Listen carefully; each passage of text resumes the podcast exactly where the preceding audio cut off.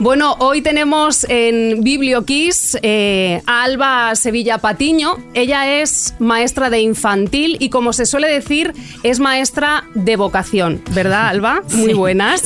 buenas. De vocación, además, que mm, lo has mamado, ¿no? Porque mm. tu madre también es maestra, adoras a los niños y además se te ve perfectamente cómo hablas con ellos, cómo hablas de ellos. Y de ese amor y esa admiración que sientes por los niños, ha surgido una nueva aventura en tu vida, que aparte de dar clase, ahora te has metido a escribir cuentos. ¿Cómo es esto? ¿Cómo es, este, este paso? Eh, pues nada, como bien dices, eh, mi madre es maestra infantil, mi padre también es maestro, ah, entonces, eh, pues eso, justo lo he mamado, he estado toda la vida escuchando en mi historia. Mi madre igual es un amante de los niños y yo, pues, por supuesto, es, es mi pasión. y bueno, las ganas de escribir en realidad es, yo creo que al final te vas creando historias y demás para explicar cosas a los niños. Y un día dije, bueno, ¿y por qué no ayudar a más niños o bueno, llegar a más niños que no sean solo los del cole? Y bueno, pues surgió este tema y, bueno, pues me aventuré.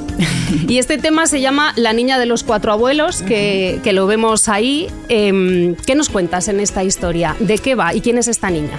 Pues mira, eh, tiene como bastantes toques eh, familiares que son muy significantes para mí y mi familia. Eh, el primero es el título, que se llama La niña de los cuatro abuelos, que es como nos llamaba a mi hermana, que es una hermana mayor, a mi hermana y a mí nos llamaban las niñas de los cuatro abuelos mi abuela. Ah, porque hasta hace dos, tres años tenía los cuatro abuelos, que eso pues es una suerte. Desde luego. Al final he tenido hasta los 25 años y bueno, pues les he disfrutado mucho. Y bueno, pues esta niña, eh, pues igual se llama Martina porque es el nombre favorito de mi madre.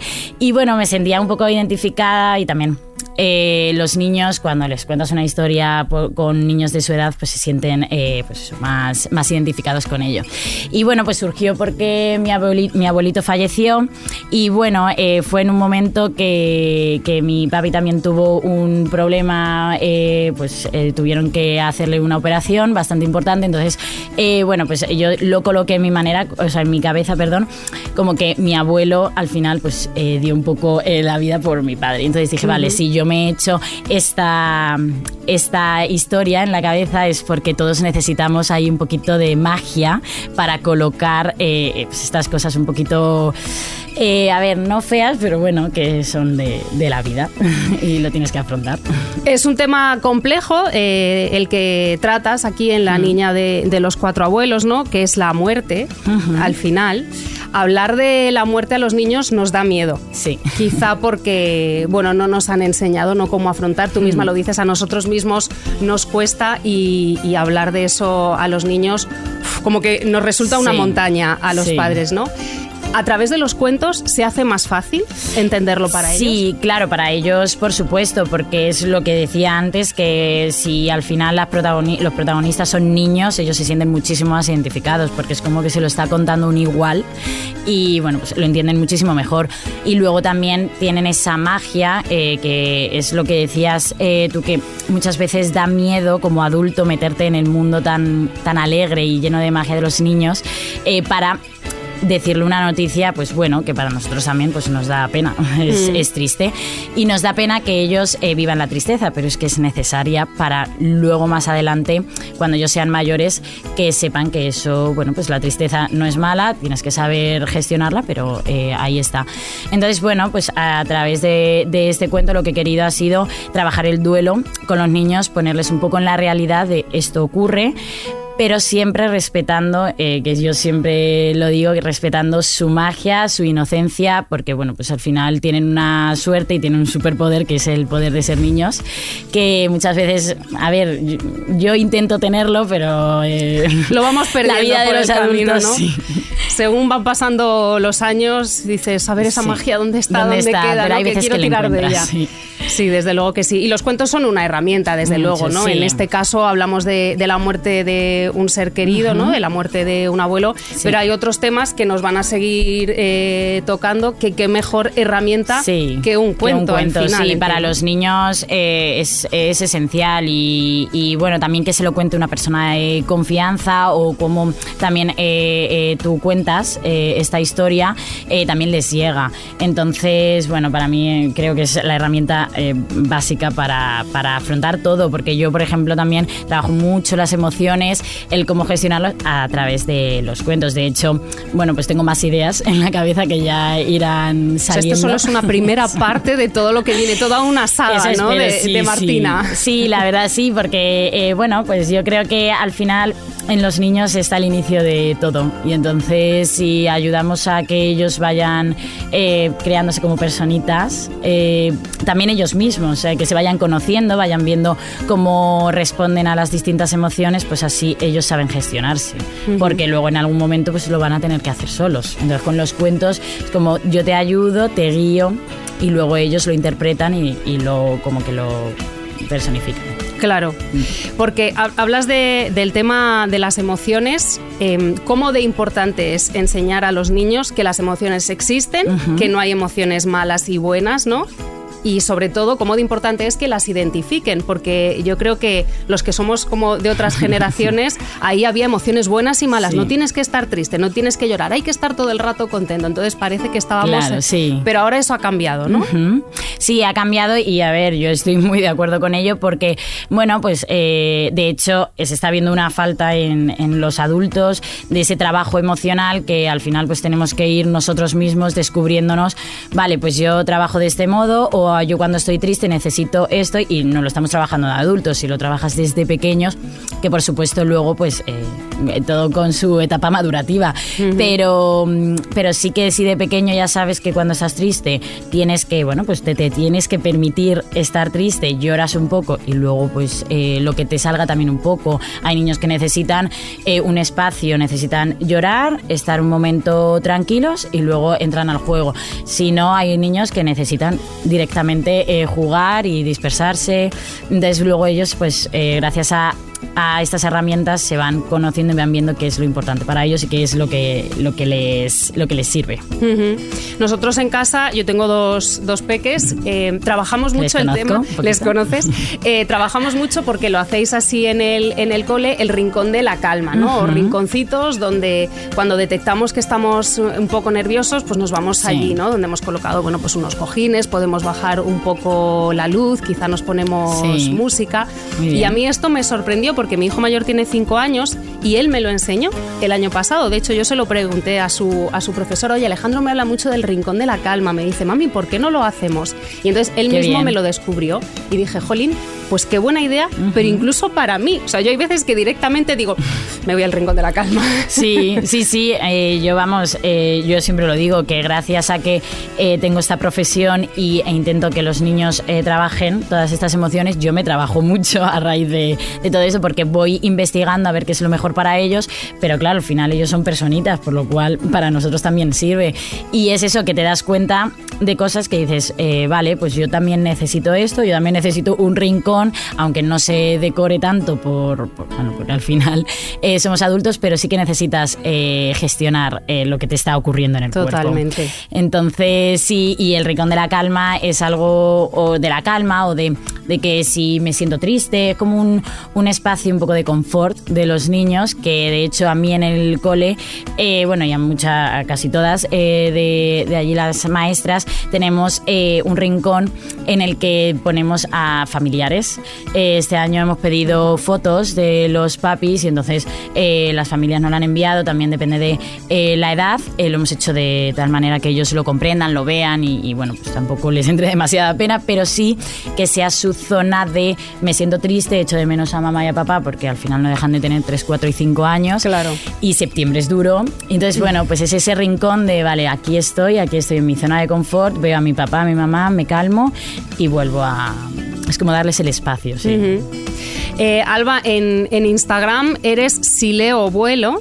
Me encanta por si la queréis seguir. Sileo Vuelo. Me encanta este nick porque es verdad, tiene ese poder, ¿no? La, lectura, en este caso los cuentos, de volar, hacer volar nuestra imaginación, ¿no? Dejar volar nuestra imaginación, mejor dicho, y vivir eh, aventuras, historias, todo lo que, lo que queramos. ¿Cómo de importante es la lectura para los niños? Evidentemente, la lectura primero de los papás, que les lean un cuento y ya cuando ellos aprenden a leer. Pero ¿cómo de importante es? Pues mira, es muy importante por lo que hemos dicho anteriormente, porque se trabajan muchísimas cosas a través de los cuentos, eh, hasta también, eh, eh, o sea, también académicamente hablando. pero mm, también es un poco que les va creando esa, pues, esa imaginación, esa creatividad, les va ayudando a, a definirlo porque ellos ahora mismo se están definiendo como personas y entonces les, les va ayudando. Y bueno, yo siempre digo que les enseñas eh, también un poco a, mm, eh, tú le cuentas el cuento, pero ellos también luego crean. Y a mí me gusta que hoy justo, parece que lo he hecho posta, hoy justo hemos hecho un cuentacuentos que los niños han estado contando sus cuentos que han traído de casa. Claro, una niña me ha dicho, pero teacher Alba, si yo no sé leer, le he dicho, ya, ah, pero bueno, sabes contar historias. Entonces ella ha dicho, sí, digo, ¿y te sabes la historia? Me ha dicho, sí, y entonces ha abierto el libro y ella misma lo ha contado y me da claro como una teacher poniendo su, Qué bueno. su libro, contando eh, eh, la historia. Y y hacía como que leía y demás. A ver, contaba la historia, no lo leía, pero contaba la historia y además se, se, fijaba en las imágenes que salían y entonces también eso hace, eh, pues eso, la identificación de en qué partes de la historia estás y van secuenciando también eh, la, pues, eh, la, historia que están contando. Entonces es muy importante para luego, la, pues, luego después cuando son adultos, la lectura que también nos sirve mucho a nosotros, pero bueno, para ellos es como una herramienta y además también es como su zona de confort, en el que si ellos se saben en un cuento a la perfección, si tú le dejas contarlo, a raíz de ahí pues están... Eh, eh, pues hay niños, por ejemplo, que son tímidos, si se sabe a la perfección una historia, si la cuenta enfrente de los niños ya se está atreviendo a, eh, bueno, pues a, a, quitársela esa timidez o reforzar su seguridad de, jolín, estoy enfrente de todos los niños, que son 20 niños, contando una historia. Y bueno, pues fíjate, para la seguridad también sirve. Qué bueno, si además cuentan historias que a ellos les gustan, compartir siempre con, con, los amigos. Y de hecho les gusta repetir historias, o sea, que no tengan miedo los papis de, uy, este cuento es que se lo he contado muchas veces. Pues genial, porque a ellos les encanta repetir, porque mm, cada vez van, eh, van viéndolo de una manera o van entrando como más en la historia y así es su zona de confort en el que luego pues a lo mejor te cuentan más cosas porque están ya más relajados y luego te lo cuentan ellos a ti y entonces creas ahí un vínculo especial. Desde luego que sí, yo te digo que en casa La niña de los cuatro abuelos lo hemos leído más de tres, cuatro, cinco veces en un día, ¿eh? porque cuando nos da en casa por una cosa nos da por una cosa. Además, eh, es una gran herramienta, la verdad, para hablar, lo decías antes, Alba, de la muerte de un ser querido, del duelo tan complicado y un poco de acercar a los niños un tema tan complejo, tan complicado, que muchas veces los padres no tenemos las herramientas eh, para, para, contar, oye, ¿por qué esta persona, este abuelo tuyo ya no va a venir más? Eh, claro. Bueno, al final, pues está, lo, dice Martina, ¿no? Tiene su estrella en, en, el baúl. Sí, y además que también, que yo lo entiendo y que es algo súper difícil y también lo hice un poco para ayudar a vosotros, a ayudar a los papis, de, a las familias a, a un poco dar este paso de, bueno, pues hay que ponerles un poco en la realidad, sí que, bueno, pues contando lo justo para tampoco eh, interrumpir demasiado su alegría y su, su, magia, pero sí que un poco también eh, se ve en el cuento cómo lo viven los niños. Y también vosotros podéis entender cómo ese eh, cerebro no entiende el por qué hay tristeza y por qué hay adultos que de verdad viven la muerte de otra manera, viven la muerte como, no alegría, pero sí que dice, bueno, pues ya está, ya descansa, ya. Entonces mm. no lo comprenden. Entonces ahí sí que se ve, pues bueno, que ve alegría por un lado, pero tristeza, no coloca esas emociones y cómo, bueno, pues con esa mm, herramienta del cofre, con, el, con la estrella, eh, yo quería que los niños tuviesen, sí que tuviesen un recuerdo es decir, que si se acuerdan del abuelito, o bueno, yo hablo del abuelito porque, bueno, ley de vida, eh, pero sí que, bueno, que luego ocurren cosas que, son eh, más duras y también se puede hacer esta, utilizar esta herramienta. Y es, vale, no está mal recordar a quien no está, pero sí que tener una herramienta para eh, yo quiero ahora mismo recordar a mi abuelito o me acabo de acordar de esta persona que no está, me voy a mi cofre, le dedico un tiempo, lo que decíamos de me permito estar triste durante un tiempo, eh, lloro o no lloro, sino veo fotos, me pongo feliz porque también lo recuerdo y demás y luego ya pues lo guardo y ya se queda un poco aparte para que el niño pueda seguir eh, su vida. Pero sí que ha tenido el momento de recordar a la estrellita que, que tiene arriba. Y también sabe que si está en forma de estrella, físicamente ya no lo va a ver. Porque hay muchos niños que es, el abuelito se ha ido y luego la pregunta después es, vale, ¿y cuándo vuelve? ¿Y cuándo vuelve? Y entonces eso, como adulto, me parte el alma, a la vez que dices, a ver, ¿cómo le digo? que Pero claro, ellos lo tienen que colocar. Entonces creo que sí que sirve en el hecho de, vale, ya se ha convertido en una estrella, ya no va a estar aquí físicamente, pero bueno, eh, así con sus eh, herramientas, pero lo comprenden. Entonces, bueno, quería ayudar porque es verdad que, que es algo, eh, yo soy una persona que me gusta ponerles en la realidad, pero eh, siempre, como he dicho antes, respetando su magia, porque tienen ese superpoder. Exacto, y que la mantengan muchísimo, muchísimo tiempo. Ojalá tuviéramos nosotros magia para afrontar ciertos temas, desde luego. Bueno, pues Alba Sevilla, muchísimas gracias por este ratito aquí con nosotros. La niña de los cuatro abuelos, un libro fantástico para hablar pues eso, sobre, sobre la muerte, manteniendo esa magia que va a ayudar a los peques y también a los padres a tratar estos temas con nuestros hijos. Muchísimas gracias. A ti, muchísimas gracias. Esperamos pronto la nueva historia de Martina. Bueno, que no sé si será Martina o, será otra, pero desde luego que no sea el primero y único, sino que sea el primero de muchos. Muchísimas gracias. Gracias a ti. Gracias.